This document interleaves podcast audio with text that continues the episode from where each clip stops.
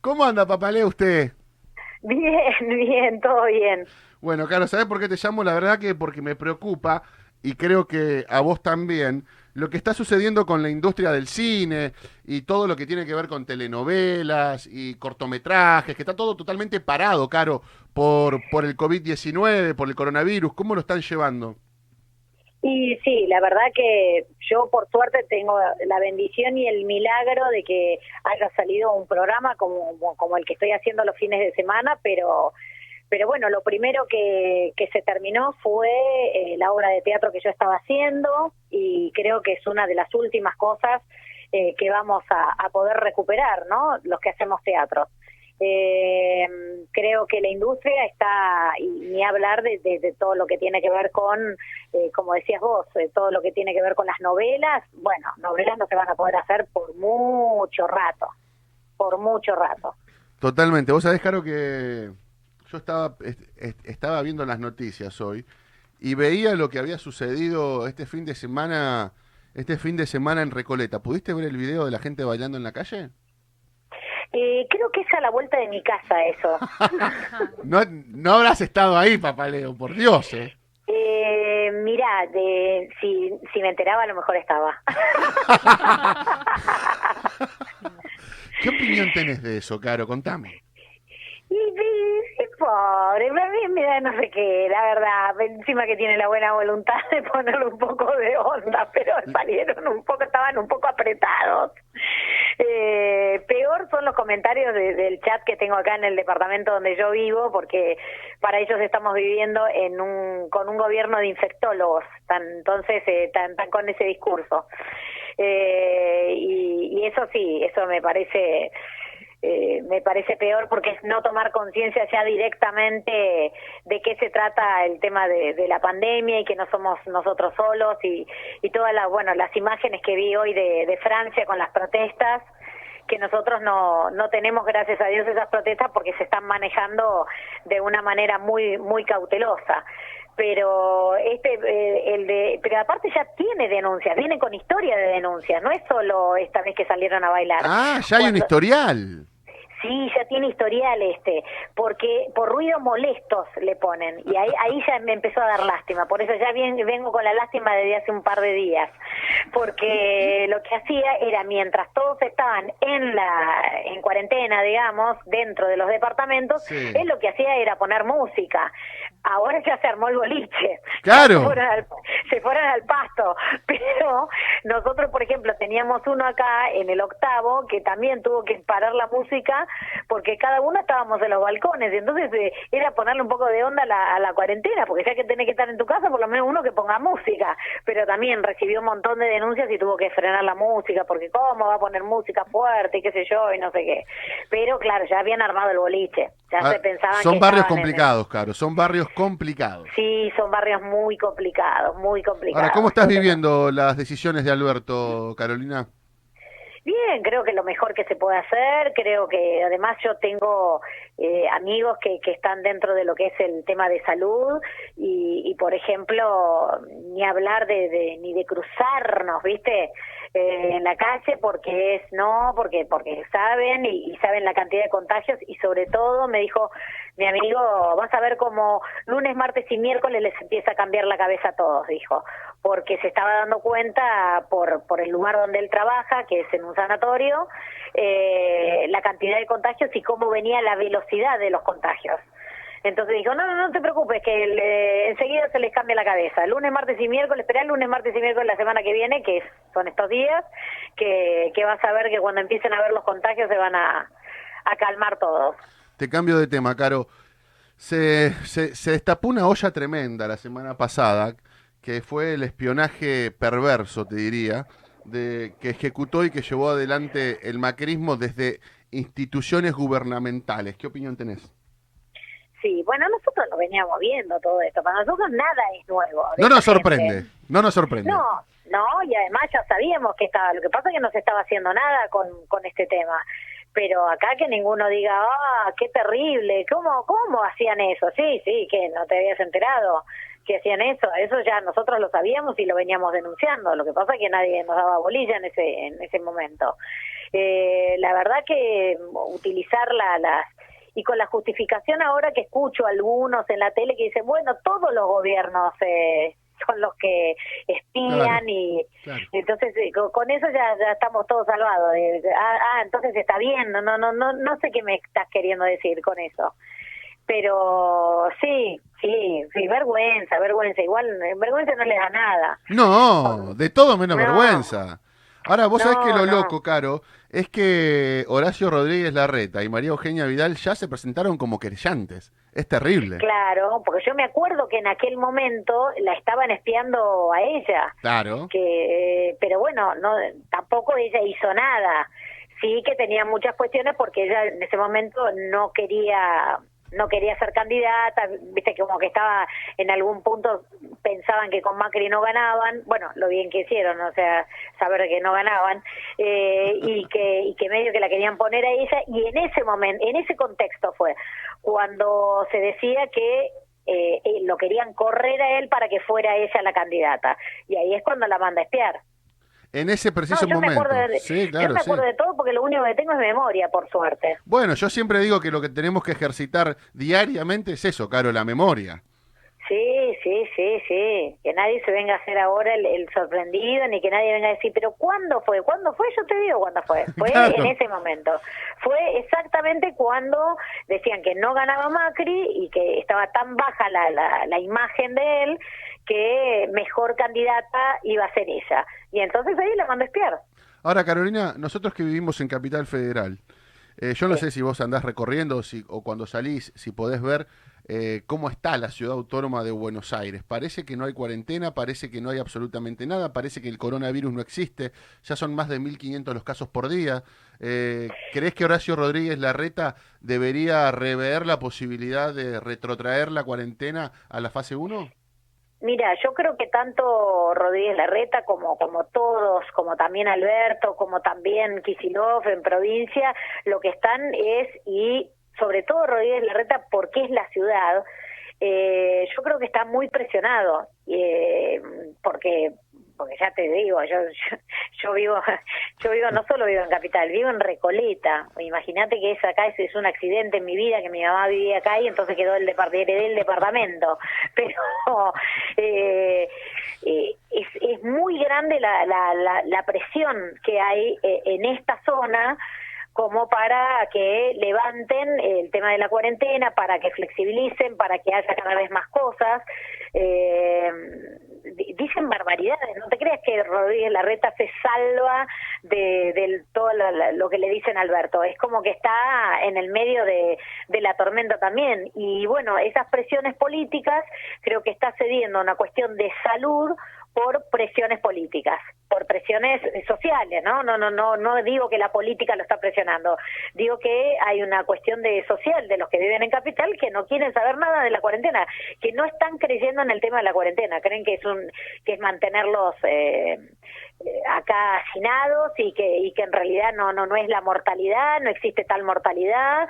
No sé falta que crean en, que la tierra viste los los que dicen que es plana y, ya está. Eh, bueno igual Igual, claro, también tenemos que ver que hay un sector de, del establishment, de los medios de comunicación que están haciendo lobby eh, para que... que hay un fogoneo, pero eso, también ya lo sabemos. O sea, no, te estoy queriendo decir cosas nuevas.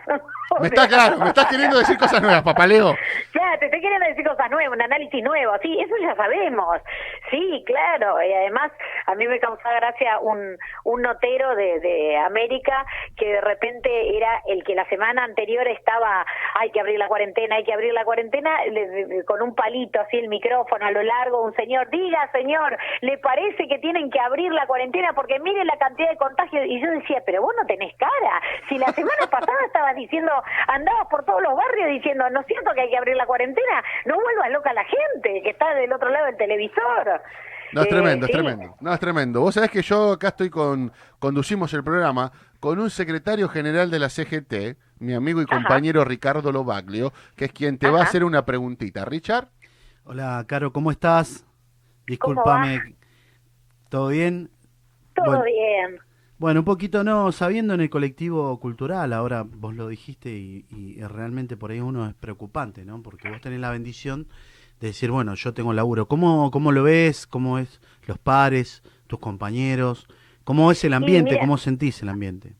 Eh, la verdad que hay un montón de cosas que en algún punto se están tratando de hacer, como por ejemplo, eh, nosotros tenemos una entidad que se llama Sagay, que a través de la cual cobramos el derecho de imagen. Entonces, lo que se estaba eh, tratando de hacer era que los canales de televisión no pasaran novelas extranjeras, eh, sino que pasaran novelas, eh, repeticiones de novelas nacionales para por lo menos poder cobrar desde ese lugar, porque la desesperación es muy grande por lo que te digo, y, y Sí. bueno, y lo que te cuento además también son unos pocos, porque no, en general los actores, al estar tan chico el mercado eh, laboral eh, dentro de la tele, estamos todos eh, refugiados en el teatro, en situaciones normales. En esta situación, al no poder abrir los teatros, bueno, una manera era repitan películas argentinas, eh, repitan todo lo que son novelas argentinas, porque hay canales que están repitiendo novelas, eh, están poniendo al aire novelas. eh, Las no brasileras, turcas. Sí, sí. las Sí, brasileras. Sí, el mercado brasilero nos inundó, ¿no? Eh, Superproducciones y todo lo demás. Y bueno, a eso un poquito y es... bueno, y los productores, por otro lado, lo que te dicen es que en realidad, como ellos no están pudiendo producir ahora, les cuesta mucho más barato poner al aire una novela extranjera, una lata, que sacar una novela donde tienen que pagar los derechos justamente de imagen. Eh, donde podrían algunos actores cobrar eh, repeticiones. Yo también me estuve encargando un poco de, la Casa del Teatro, eh, que bueno, ahí tenemos a nuestros mayores que necesitaban porque el teatro cerró eh, y como el Teatro Regina está ahí abajo, ellos tienen el alquiler del teatro, también es una entrada, una entrada que se les terminó. Se cerraron los negocios de la galería, que también está dentro de la casa del teatro, o sea que estaban con serias dificultades para medicamentos y convengamos que es tipo un geriátrico, o sea, son todas personas de riesgo las Claro. que están ahí. Claro. Y bueno, algunas cosas se consiguieron, algunas cosas consiguieron otros compañeros, y así un poco nos estamos eh, como organizando eh, solidariamente con aquellos que, que no están teniendo laburo. Totalmente. Yo también el laburo que estoy teniendo no es un laburo de actriz, es un laburo de conducción. Eso te iba a decir, bueno, Caro. Es un laburo al fin. Eso te iba a decir, ¿cómo, cómo estás con ahí con Julián Weich? Porque sos coequiper de Julián Weich. Van los sábados, ¿no? Sí. ¿Los sábados o los domingos? Sábados y domingos. Sábados y vamos los- domingos. Sí, vamos los sábados de, de 21 a 24 y los domingos de 21 a 23.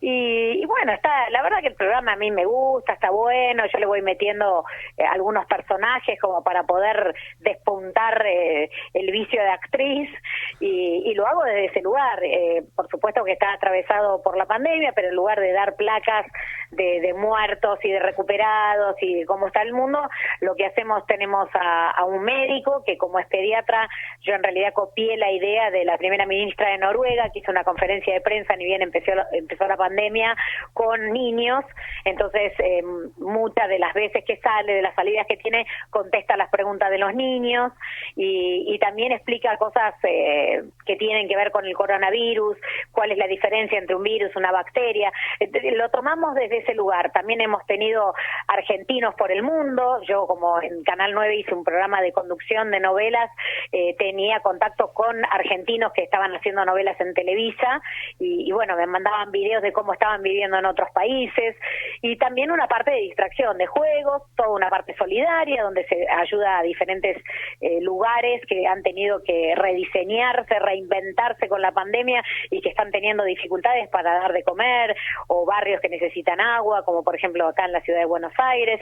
Y tiene un poquito de todo el programa. Completito, completito. Sí, completito. A ver que Para acá, te- divertirse, a ver que para acá, pasarla bien y para informarse también. a ver que acá Julián te quiere hacer una preguntita. Dale, Juli. ¿Cómo anda, Caro? Te quiero hacer una consulta porque evidentemente todo este trabajo o este gran trabajo que están haciendo para defender la cultura y el arte y la identidad nacional, sería muy bueno que comencemos a hablar de la ley de medios para defender eso justamente, que es nuestra identidad cultural. Porque si se quiere implementar que los artistas cobren algo, tiene que haber una ley detrás, que el nefasto Lombardi la sacó. Así que esperemos que pronto nos veamos y podamos impulsar esa ley tan necesaria. Sí, ojalá sea así. Es una ley que, que bueno, creo yo que mm, hay que corregir aquello que no eh, que, aquello que se criticaba, digamos, de la ley. Eh, yo me acuerdo que en ese momento eh, mi vieja in- intentó comunicarse con, con Mariotto porque también la ley, por ejemplo, de medios necesitábamos, además del cupo, decir que hubiera ficción, porque si no los canales lo que hacen es ocuparte con con, eh, con un conductor, digamos, y unos panelistas, y también te hacen programas, y eso no es programa nacional. Eh, pero sí, la ley de medios, la verdad que sería, con algunas correcciones, digamos, sería el ideal. En su momento no, no pudo ser, viste que nunca se terminó de poner en, en, eh, como en práctica y, y, y también eh, fue muy difícil con todo lo que hablábamos hace un rato. claro, ¿cuánto tuvo la cautelar, Clarín, Caro? Claro, y ¿Cuánto donde, no sé, íbamos a perder TN. Ay? Ah, Dios, iba a no- desaparecer TN, tenés razón. Claro, y ¿Qué Dios pierda la llave, pero bueno, no la perdió. Eh, entonces, eh, eh, no, es fa- no, no son leyes que son fáciles, o sea, realmente hay que tener una voluntad política eh, muy, muy firme para poder bancar la, la, la embestida que uno sabe cuando toca determinados sectores. Eh, bueno, de, de hecho, todavía no se está tratando la ley, eh, según tengo entendido, la ley de cobrar eh, esta, este U por única vez, un- una sola vez, pagá. Sí, claro. No seas Ah, rata, no seas no rata, no te, no Claro. te estoy pidiendo de por vida, una vez, una vez. Sí, que es el 1,1,2%, no sé nada, cuánto. sé, nada, pero ni se van a dar cuenta, si no pueden contar la plata que tienen adentro del banco, no la pueden contar. Bueno, Eh, che, que una favor. colega tuya se fue para Uruguay. Ah, sí, mi amor, mi cielo. Aparte, no, iba a decir una cosa que no es feo, pero se tropezó y acá, podés, terminó en un... acá podés, papaleo, ¿eh? Sí, Acá sí, podés. pero después me, después me levantan. ¡Ah! Eh, entonces dijo Carolina Papaleo de Ah. Susana Jiménez. Eh, llegó, viste, y terminó en un hospital allá. Es terrible.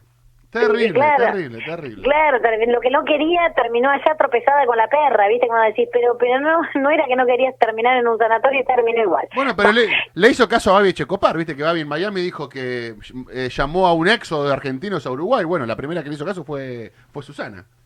Ay, no, gracias a Dios a Babi no lo escucho porque como ya te- No lo- no- directamente no vamos a, entrar a las piñas con Babi, entonces ya directamente por suerte no lo escucho. No lo escucho. Yo sé- mañana voy por yo mañana voy por Majul. No lo escuches a Babi.